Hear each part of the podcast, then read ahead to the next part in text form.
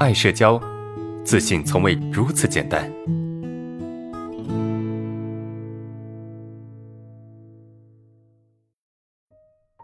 来看第一个问题，呃，马上就要开学了啊，这是一个大学生，那他说应该怎么样跟室友啊一起相处三年啊？也请问安老师有没有什么给大一新生的忠告呢？啊，这是一个大学生啊，马上就要开学了。那应该怎么样跟大学的室友相处呢？我觉得没有什么呃特殊的一个诀窍啊，说怎么样跟舍友相处会更好一些。那如果你非得说有的话，那么以下几个点大概可以给你一些建议啊。第一个，尽量不要去远离啊你的舍友，就是呃，除非你跟你的舍友处不来哈，否则。不要去太过远离你的舍友，因为呃，你的舍友跟你是比较亲近的。如果说你在一个环境里面没有办法放开自己的话，那么可能，呃，他们三个就很很可能会变成呃一个三人帮，把你孤立起来啊。所以呃，为了你在这个环境里面能够更加的呃放松一些。啊，或者是更加的能够呃待得开心一些。我的一个建议就是，你尽量主动的跟他们主动去交往啊，就是去在还没有，就是你刚到一个新的环境，就跟他们去建立关系，那么你就可以掌握一个主动权。比如说，你们宿舍有四个人，你到学校之后，你就跟他们主动打招呼，跟他们主动去建立关系。啊，那用这种方式呢，去掌握一个人际关系的主动权，因为你跟其中一个更熟了，那么就意味着说，哎，你相对于其他几个同学来说，你跟这个同学会更熟，对吧？你主动跟他们去打招呼啊，主动跟他们去建立关系，那么可以让你在一开始相对陌生的状态下有一个主动权，而这个主动权呢，会让你啊的安全感提升，对吧？所以千万不要去等着你的舍友。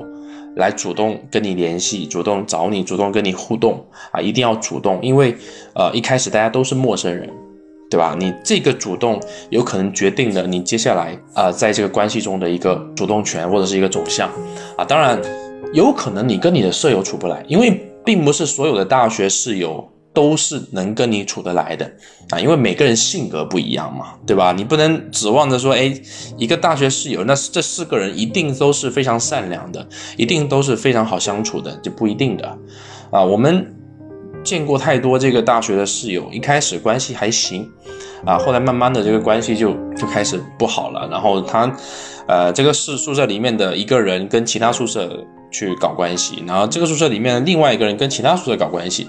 啊，就是宿舍已经拆开了，啊，已经分开了，然后不是以以一个宿舍为单位一个集体，而是分开的，对吧？是这么一种现象，那这也是正常的。但是，我我们在不确定未来有没有可能会啊出现这种情况之前，我建议大家还是要去主动的啊跟舍友建立一个联系，对吧？第二个啊，你得去更好的学习。咱们怎么说呢？就至少你是在学校的。如果说，呃，你在学校里面能够有一个更好的成绩啊，就是在学校里面把成绩学好，真的是不影响你去做其他事情。除了可以拿奖学金，真的大学的奖学金太好拿了啊，毫不夸张啊，我都不怎么学习的人，我都能拿奖学金，就是稍微一努力，你都可以拿奖学金的啊，学校。啊，大学，因为大家都想来大学玩，大家也没有就是及格万岁嘛，所以，呃，我觉得吧，在你没有其他更好的兴趣之前，比如说你有，你就对你的专业不是很感兴趣，你想去学点其他的，那可以，你保持不挂科就可以了。那如果说你觉得你对你的专业很喜欢，那么尽量把你的专业学好。为什么？对于我们有社恐的人来说，只要你能够把专业的这个学好，那么。期末考试的时候，这好处就来了。为什么？因为你的同学会找你，他知道你学成绩好，他们会主动去找你复印答案，对吧？我们学校啊，我们以前大学的时候，那些同学学成绩特别好的同学啊，特别吃香啊。为什么吃香呢？因为，呃，首先第一个，他有一整套的针对某一个学科的。呃，学习材料，因为他学他很比较认真嘛，所以都总结的非常好，而且他是拿奖学金的这些人，对吧？所以大家都嗯会主动的跟他去建立一个关系，而且学成绩好的同学比较容易获得尊重啊，比较容易获得尊重啊。所以这个前提是什么？就是假设你没有其他更有兴趣的东西想去学习啊，像马云说的，大学保持不挂科就可以了，去学一些你感兴趣的事情，这这也可以，对吧？这可以，你你想去兼职也好，你想去做一些感兴趣的事情都没问题，对吧？那假设你没有，那么请好好的学习，因为这个可以帮你赢得一部分的人际关系。三点是什么呢？就是假设你有还是有时间，那么多参加一些课外活动，啊，去竞选一些这个班干部啊，啊，这个学校的社团呐，啊，能参加就参加。为什么？因为它可以去锻炼你，啊，可以去锻炼你的这个社交能力。啊，他有机会让你去展现你自己。然后在大学的时候有能参加，我是尽量去参加的。啊，甚至这个国庆的呃联欢晚会我也参加了。啊，我也不知道当时什么情况，反正能参加就参加了。学生会啊什么的我都参加。啊，因为这些东西会让你认识到一些人。啊，当然这些人不见得说有多么多么牛啊，就是你会觉得哎自己在这个学校里面感觉还不错。好，但这同时又带来另外一个风险，什么风险呢？就是当你混得好一些之后，啊，大家都认识你，对吧？都认识你之后呢，就你要打招呼的，要去呃要去接触人就更多了。所以这个时候，呃，他同时可以锻炼你，但是呢，又给你的心里有比较大的压力啊。所以你这个，我觉得这个挺好的啊。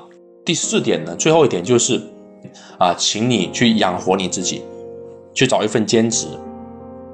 啊，再有时间你去找一份兼职，啊，去打工也好，啊，去找兼职也好，嗯，都没问题。我去网络上找兼职也好，总之呢，你能够去赚一份自己能够去花的钱，你不要天天每个月就等着你父母啊给你钱，因为现在可以去做的副业太多了。一个大学生一个月可以赚个几千块钱，那都不是事情，那太简单了，啊，真的太简单了，明白吗？